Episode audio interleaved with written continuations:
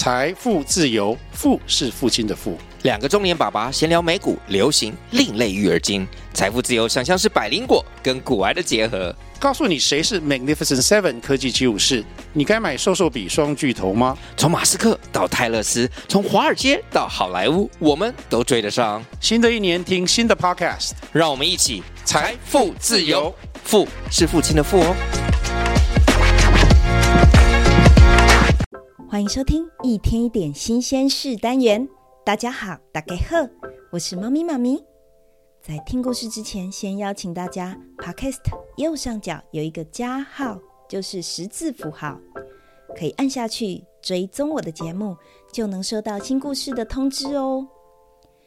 接下来连续几集，猫咪妈咪要跟大家介绍世界上最危险的工作。今天要介绍的第一个。就是采蜜人。什么是采蜜呢？采蜜就是蜜蜂采蜜那个采蜜。在尼泊尔的喜马拉雅山，先说说尼泊尔在哪里？它是在南亚的一个内陆国家，它的北边是中国，其余三面跟印度是邻居。它住着古老的古龙族人。古龙族人百年来的传统就是每年春天、秋天会去山里面采蜜。为什么要特地去山里面采蜜呢？因为这里的蜂蜜非常的甘甜，非常的珍贵。在喜马拉雅悬崖峭壁上，繁衍一种全世界最大的野蜂。这个野蜂。所产制的蜂蜜，它吸收了山林的日月精华，就像以前我讲过孙悟空的故事一样，它吸收了日月精华，它会散发出非常非常独特的香气，所以它是很罕见而且珍贵的。想要得到这个蜂蜜，必须要以命换命，就是用你的命。用采蜜人的命来换取蜂蜜。这个野蜂啊，它含有剧毒，就是非常剧烈的毒性，而且它的蜂巢长在峭壁上，只要一不小心就会跌入万丈深渊，非常非常的惊险。古龙族的长老还曾经说过。哎呀，不是每个古龙族人都有能力去采蜜，只有强壮、勇敢的人才能去的。所以对他们而言，采蜜是一种神圣的信仰。在出发之前，必须先进行仪式哦，来祈求神灵保佑。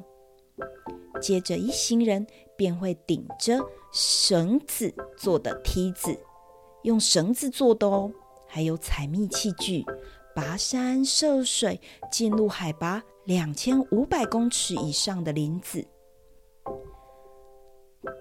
层层叠叠的蜂巢井然有序，而且非常非常的壮观。这些啊，都是采蜜人梦寐以求的宝藏呢。对他们来说，这些蜂蜜是他们心目中的宝藏。采蜜人这个时候，他们会砍下树枝，当场生火。生火做什么？他们要用烟来熏，来驱赶这些蜜蜂。等这些野蜂，他们闻到这个好臭、好臭的味道，他们就会逃离蜂巢。接着就会降低它们的攻击力。喜马拉雅悬崖的蜜蜂比一般的蜜蜂还大很多，如果被咬到的话，就有可能会休克死亡呢。采蜜人这个时候要赶快抓紧时间，这绳子做的梯子悬挂到悬崖下面，采蜜人其中一个人就要爬到下面去。他们爬的时候，不仅脚要踩好，手也要抓好，因为一不小心就有可能会跌到万丈深渊。不仅如此，这个人他还要拿着一个篮子，他要固定蜜篮。